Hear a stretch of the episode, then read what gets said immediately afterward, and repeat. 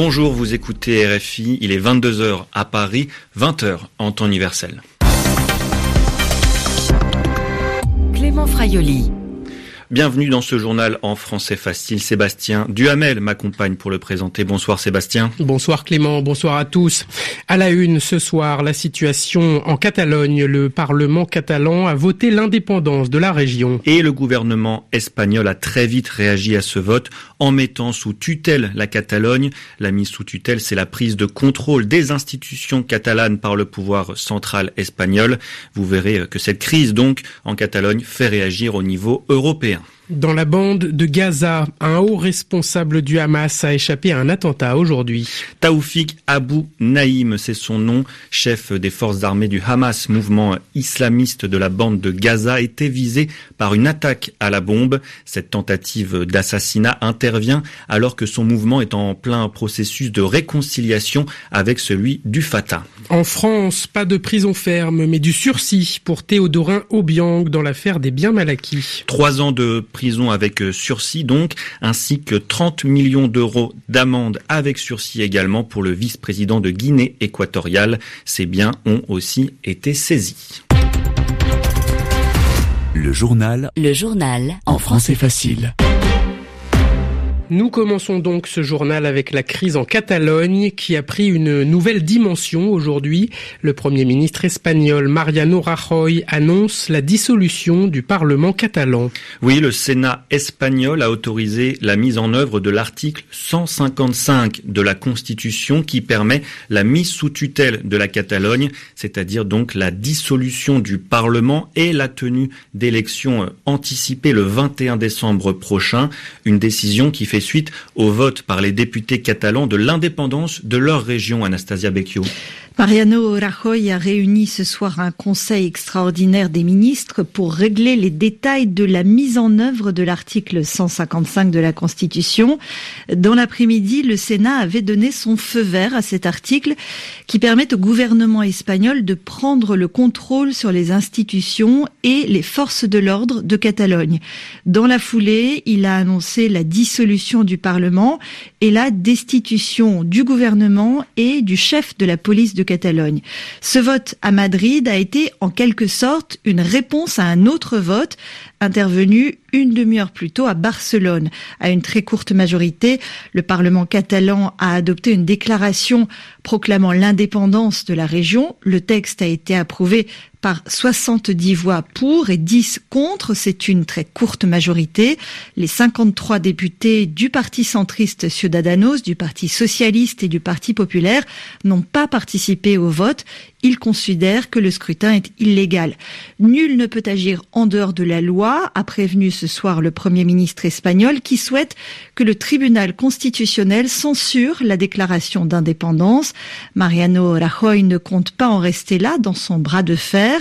Le parquet général d'Espagne annonce qu'il engagera la semaine prochaine des poursuites contre Carles Puigdemont, le président destitué de la Catalogne. Merci Anastasia Becchio pour ces explications. Et en Europe, cette crise politique fait évidemment réagir, des réactions majoritairement en soutien au gouvernement espagnol, Pierre Benazet.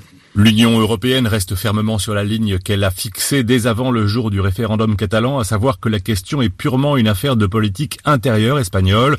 L'UE ne doit pas s'immiscer dans un débat hispano-espagnol, affirme le président de la Commission européenne, Jean-Claude Juncker, tandis que le président du Conseil européen, Donald Tusk, répète que l'Espagne reste le seul interlocuteur de l'Union. Pour lui, le vote au Parlement catalan ne change rien pour l'UE. Donald Tusk se permet toutefois, en guise d'avertissement feutré, d'espérer que Madrid préférera la force des arguments l'argument de la force. Dans leur ensemble, les pays européens prennent bien soin de ne pas mettre le doigt dans un engrenage qui les conduirait à devoir jouer les médiateurs, même si le Premier ministre belge lance un appel au dialogue. Parmi les réactions les plus rapides, on peut noter surtout celle de l'Allemagne qui affirme ne pas reconnaître l'indépendance de la Catalogne et du Royaume-Uni qui va plus loin en affirmant qu'il ne la reconnaît et ne la reconnaîtra pas. Et en écho d'ailleurs, le seul soutien avéré est finalement celui de l'Écosse qui affirme respecter la position du gouvernement catalan. Pierre Benazet, Bruxelles, RFI.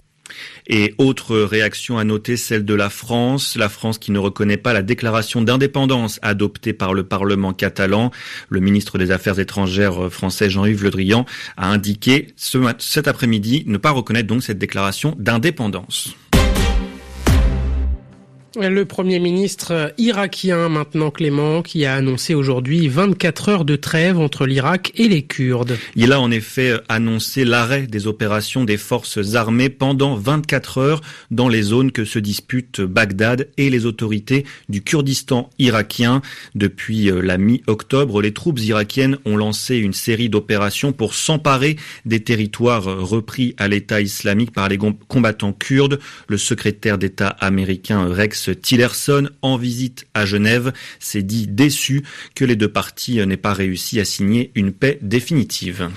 Un attentat a visé le chef des forces de sécurité du Hamas aujourd'hui dans la bande de Gaza. Taoufik Abu Naïm a échappé à cette attaque à la bombe qui visait son véhicule. Taoufik Abu Naïm est l'un des hommes clés du mouvement islamiste du Hamas. Cette tentative d'assassinat intervient alors que le Hamas justement est en plein processus de réconciliation avec le Fatah. Explication avec Marine Vlaovic. C'est en sortant d'une mosquée de la bande de Gaza après la grande prière du vendredi que Taoufik Abounaïm, le chef des forces de sécurité du Hamas, a été visé par un attentat à la bombe. Selon des médias proches du mouvement islamiste, c'est lorsqu'il a ouvert la porte de son véhicule que celui-ci a explosé. Taoufik Abounaïm, homme clé du Hamas à Gaza, souffre de blessures mineures. L'enclave palestinienne est en état d'alerte et cet attentat, qui n'a pas encore été revendiqué, intervient dans un contexte délicat, celui du processus de réconciliation entre le Fatah et le Hamas. Selon l'accord signé au Caire le 12 octobre dernier entre les deux frères ennemis, l'autorité palestinienne est censée reprendre le contrôle total de Gaza dans un peu plus d'un mois. Le contrôle des forces de sécurité après le transfert de pouvoir est justement l'un des points de crispation de ce processus. Marine Vlaovic, Ramallah, RFI. Et de son côté, le Fatah a déjà condamné cette tentative d'assassinat en la qualifiant de tentative pour faire échouer la réconciliation palestinienne. Les tensions continuent au Kenya autour de l'élection présidentielle. Résultat, le vote prévu demain dans quatre comtés de l'ouest du pays a été reporté pour des raisons sécuritaires. Et aucune nouvelle date n'a été donnée pour le moment. Selon le président de la commission électorale, des agents de cette commission ont été menacés et agressés leur maison a même été parfois pillée. Plus tôt dans la journée, l'opposition a demandé à ses partisans de boycotter, c'est-à-dire de ne pas voter lors de ce scrutin. En France, maintenant, la justice a rendu son verdict à l'encontre de Théodorin Obiang. Pas de prison ferme, mais du sursis pour le vice-président de Guinée équatoriale et fils du président actuel. Dans l'affaire dite des biens mal acquis, Théodorin Obiang a donc été condamné à trois ans de prison avec sursis et 30 millions d'euros d'amende avec sursis également. Tous ces biens ont été saisis. Cette décision de justice fera date, Simon Rosé. Cette affaire des biens mal acquis a soulevé beaucoup de questions de droit. La première d'entre elles, c'est bien sûr la compétence de la justice française à juger cette affaire, alors que les infractions ont eu lieu à l'étranger par des personnes étrangères, en l'occurrence en Guinée équatoriale. Eh bien oui, a répondu Bénédicte de Pertuis, la présidente de la 32e chambre correctionnelle, car l'argent détourné a été blanchi en France. Théodorin Obiang est donc condamné à trois ans de prison avec sursis, une peine prononcée comme un avertissement directement adressé à la Société Générale, à la Banque de France et aux autorités françaises, responsables selon le tribunal d'avoir conféré un sentiment d'impunité au vice-président équato-guinéen. 30 millions d'euros d'amende ont été prononcés, également avec sursis, car pour Bénédicte de Pertuis, le trésor public français n'a pas vocation à percevoir cet argent qui devrait revenir à la population guinéenne. C'est la question qui va se poser également pour les biens confisqués d'une valeur de 150 millions d'euros.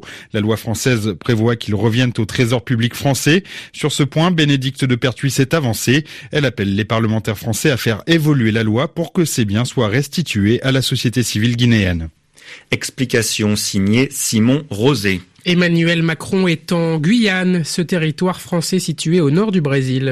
Le président français y a tenu à confirmer euh, l'engagement de l'État selon lequel ils allaient investir plus d'un milliard d'euros dans la région. Cet engagement avait été pris le 21 avril par l'ancien président François Hollande.